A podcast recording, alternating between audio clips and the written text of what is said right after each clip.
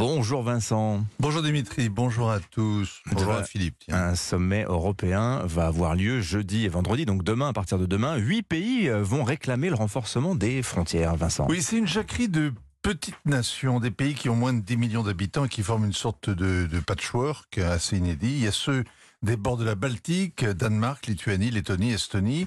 Ils sont d'accord avec deux pays méditerranéens, Malte et la Grèce. C'est intéressant parce qu'en général, euh, ceux du Nord se contentent d'exiger de ceux du Sud qu'ils gardent les migrants qui débarquent sur leur côte, comme le prévoit le système de Dublin, qui est totalement dépassé et qu'on rafistole depuis 30 ans. Parmi les rebelles, il y a aussi l'Autriche et la Slovaquie. Elles sont en première ligne au débouché de l'autoroute des Balkans.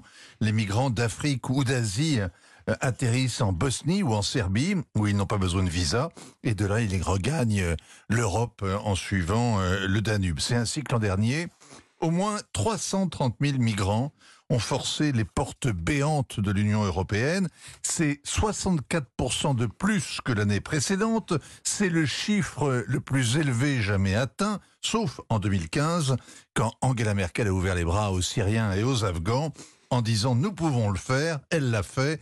Et l'Europe mise devant le fait accompli, s'est défaite, incapable d'élaborer à chaud, à tiède ou à froid une politique globale. Depuis, la question des migrants est centrale et l'impasse est totale. Mais que veulent euh, les huit pays que vous nous avez listés et qui ont donc signé cet appel commun, Vincent? Des mesures concrètes pour décourager les candidats à l'exil et renforcer les frontières extérieures. Ils réclament même un barrage sur l'autoroute des Balkans, une clôture à la frontière de la Bulgarie Ça et de la Turquie. Basque. hein. Ça se fait au Pays Basque. hein. Oui, oui.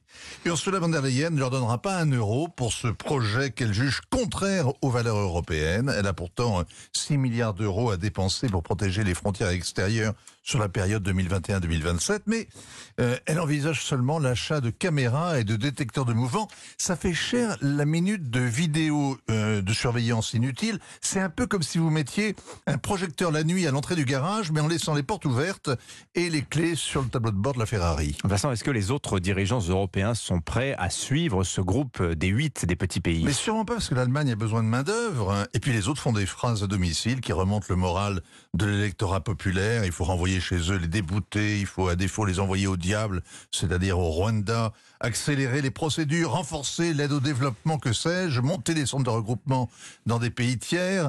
Les Britanniques ont même claqué la porte de l'Union pour reprendre le contrôle et aujourd'hui ils restent paralysés devant l'armada lilliputienne des 46 000 migrants qui ont traversé la Manche l'an dernier. Le site Politico euh, s'est procuré le projet de déclaration finale du Conseil européen de demain et après-demain. L'Europe utilisera comme levier toutes les politiques, instruments et outils pertinents, y compris le développement, le commerce et les visas, ainsi que les opportunités de migration légale pour obliger les pays d'origine et de transit à reprendre les migrants déboutés. Bref, Rien de nouveau sous le ciel bas de Bruxelles. Les petites nations n'ont rien à espérer des petits hommes gris.